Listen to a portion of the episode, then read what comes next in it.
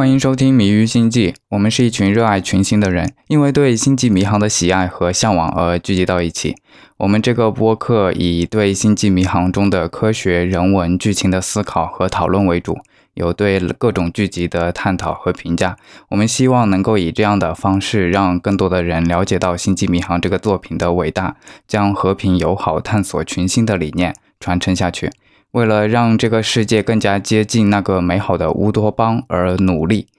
对节目有想法、想进一步与我们互动的听众，可以在节目下方评论。不管你是在哪里听的，都可以评论，也可以发送邮件到 subspace signal，啊，全是小写，没有空格 at qq 点 com，或者是在微博上面直接发微博 at 我们，我们也都是可以看到的。也欢迎加入我们的。听众互动群五九幺五四六八四三。好了，那么新的一期节目 Engage，我是 Crazy EMH，好久不见。我是胡子，嗯，我这个今天录音设备有点问题，可能录会录上一些杂音，然后就拜托后期了。我也是需要后期降噪，但是不敢开噪音门的深思。对，你要噪音门一开就很大了啊。好，那我们这一期久违的节目聊点什么呢？给大家介绍一下帕特里克·斯图尔特这个著名的演员，就是我们一般叫爵爷。呃，后面讲一下他为什么叫他爵爷，他的一些生平，还有一些比较有趣的事情。他是一九四零年出生，马上就八十整了哈。一九四零年的七月十三日，英格兰的约克郡米菲尔德市。其实米菲尔德，我觉得他都不应该算个市。就是一一年的时候，他做人口普查，人口就整个市的人口还不到两万，就放在国内的话，可能就是个很小很小的镇。他十二岁的时候是去了米菲尔德的第二现代学校。米菲尔德那地方的学校也不多，然后这学校现在改名字了，叫做米菲尔德 Free Grammar。就我不知道这个怎么翻译，直译的话就成了米菲尔德自由语法学校。然后他就是在这个学校参加了一共八天的戏剧课程，从此开始学习戏剧。他十五岁的时候就又辍学了，应该应该叫辍学了还是毕业了？这个这个可能是翻译的问题。就此毕业了，然后就开始跑去当地剧院演出，然后同时还在那块儿做一些报社记者，然后写一些。通告啊这类的，但是那个剧院的老板就对此很不满意，说你在那边干活写稿子，你来我剧院表演的时间就短了，然后说你这没法给我挣钱，就资本的剥削。干了一年出头，干了一年出头，然后老板就给他下了一个通牒，说你要么在我这儿全职干活，你要么就走人。然后他就选择说接着演戏，除了就是演戏这一类活计，他还就是经常到处打工嘛，接受过拳击手的训练，然后为了交培训费用，就是各种培训费，然后他还当过一年的家具推销员。不过他个人还是很享受表演这个事情的，因为他自己后来接受采访的时候说，就是表演是他年轻的时候做一种自我表达的手段，就是说他是可能就是像咱们 年轻的时候就。就没事写写东西，画画画，然后或者就是别的一些什么事情。对他而言的话，就是可能表达自我的方式就是通过表演。然后就是到十九岁的时候，就一九五九年发生了一个很重要的事情，他秃了。十九岁就秃了，就跟我们现在看到的他的样子就差不多了，就已经变成了一个正光瓦亮的光头啊。然后本来就是像戏剧老板和导演都打算辞退他了啊，但是为什么他他没被辞退呢？因为他跟导演说：“你看啊，刚好可以戴假发呀。对，你看我可以戴假发，但是那些有头发的人戴上秃头的头套，看上去没我自然。对啊，我可以一个顶俩，但那些人不行。啊，是之前他只是在地方剧院上进行演出，他真正在职业舞台上第一次演出，就是一九五九年八月，跑到了林肯皇家剧院，出演的是《金银岛》上的摩根。”《金银岛》这个小说还算是挺有名的，嗯，现在是初中还是小学的必读？应该是小学必读啊。现在而言的话，他在演艺生涯中最具盛名的舞台剧的作品是狄更斯的《圣诞颂歌》。这个作品本身就是狄更斯这个小说本身也是很有名的，因为现代人该怎么过圣诞节，基本上都是照着这篇小说来走的。哦，嗯，要吃苹果应该不是吧？呃，吃苹果是苹果，苹果是国产的，苹果是国产的。哎就像圣诞树啊、那个圣诞晚餐啊这一类的，嗯都是啊从圣诞颂歌这个里面来的。啊，原来如此，奇怪的知识又增加了。对，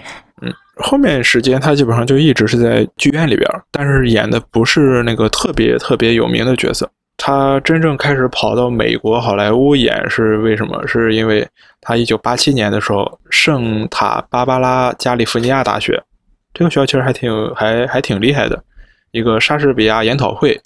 就你想他是戏剧的嘛，啊啊，演莎士比亚出出名的，然后就跑到那边去。开完研讨会之后，他在那块遇到了一个人，叫 Jane Roddenberry，、哦，就我们叫教主，对，星际迷航的那个创始人，嗯。然后就过去叫他说：“你过来，呃，吃顿饭。”然后就开始跟他聊，说我想了怎样的一个角色，就是那会儿的《星际迷航》原初系列就已经拍完了，嗯，啊啊就是虽然是惨遭腰斩，啊啊，已经拍完很好多年了，对吧？对，一九六九年的时候就完了。最后一季是应粉丝要求加上的，还是？嗯对。粉丝要求续命的嘛，但是他这个时候应该还是算是那个这个剧已经是不温不火的那个状态啊。原初系列其实首播的时候其实并没有多火，但是后来就是重播的时候就重播，跟那个《还珠格格》似的，就是每、每到 寒暑假都要重播一遍，然后那样火起来的，就慢热。啊，啊，对了，我刚修正一个我刚刚说的一个地方，嗯就圣诞节的那个习俗，嗯就是圣诞树不是啊，圣诞树不是因为圣诞颂歌来的，啊。就是但是他们在这一天家庭必须要团聚，然后要互换礼物，然后圣诞晚宴这种嗯。是从这个小说来的，但是圣诞树不是，啊别别的基本上都是。哦。呃，好，继续，呃，就是 Roddenberry 请他吃了顿晚饭，然后说我我呃就是想勾引他过来演戏嘛，嗯然后跟他，然后跟就跟他跟他各种聊，然后说我在构思皮卡的这个人物的时候，借助了那个霍雷肖·霍恩布洛尔这个小说，是一个冒险小说。对，Horatio Hornblower 一个嗯船长的故事了。对，就跟他说，然后说你可以看一下这个小说，对于理解这个角色有好处。然后后来斯图尔特跟 BBC 的采访中承认，我在青少年的时期就把他的这部套小说全部读完了。嗯嗯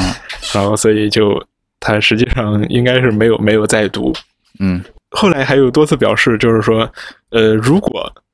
他早知道，就是下一代，我们都知道下一代一共有七季嘛。啊后来他跟所有人说，如果我早知道这个剧要拍七年，我就不接了，嗯哼，为什么？时间太长了。就会让一个人定型是吗？嗯，一方面是那个，另一方面是他当时并不知道《星际迷航》在美国文化中的地位。啊就当时其实已经有一些死忠粉了，而且对那个当时的社会影响还是挺大的，但是他不知道，对此完全不知情啊。我就觉得很奇怪的一件事情，就是《星际迷航》的演员，就是一开始都不知道《星际迷航 》是对，好像都有这个传统，有啥样的就不怎么看星对，际迷航就是一个。传统，你知道吗？你嗯萨达雷他们那块儿，就是刚开始的时候，那确实可以理解。然后爵爷这块儿不了解原初时代的事情，你看发现号，包括皮卡德剧那些以年轻的演员，好像也是一脸懵懂的样子，感觉就像是一个传统，就是，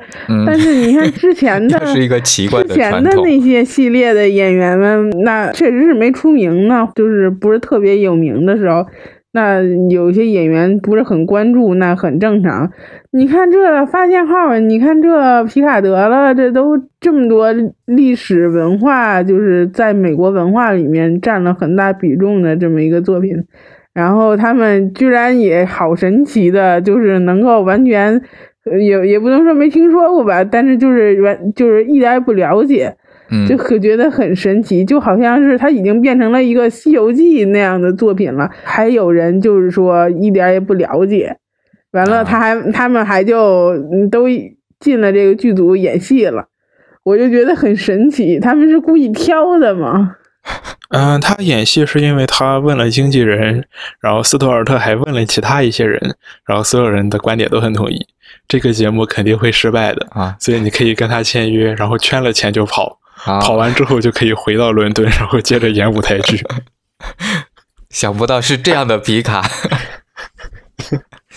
嗯然后，然后，然后就是众所周知的，他被这个角色绑定了，嗯嗯是然，后就演了整整七年。嗯不过他在那个刚到好莱坞的时候，其实有个很有意思的事情，就一九八七年他刚到好莱坞那边，因为要演这个戏嘛，所以得要加入美国的那个影视演员协会，啊，然后就是那就是那边影视从业人员的工会，工会嘛，嗯但是他的名字叫做 Patrick Stewart。然后那时候工会里边已经有有了另外一个帕特里克·斯图尔特，这这这是重名了怎么办呢？然后他父母也没有给他中间名，嗯然后他就一方面跟工会扯皮，说我要用我自己的名字，嗯，然后另一方面就是说，为了跟原来那个已经加入工会的人进行区分，他给自己加了一个中间名，叫做 H E W E S，就为了能用自己的名字跟工会扯皮了十八个月，这就证明官僚主义不管在哪个国家都是一样的。嗯 啊，然后就是一九九四年开始，就《星际迷航：下一代》这个电视剧就完结了。然后很有趣的一点是，从这一部电视剧完结之后，直到去年皮卡的开拍，嗯他在这期间没有在任何一部电视连续剧中出现过，啊，至少他自己是这么说的。啊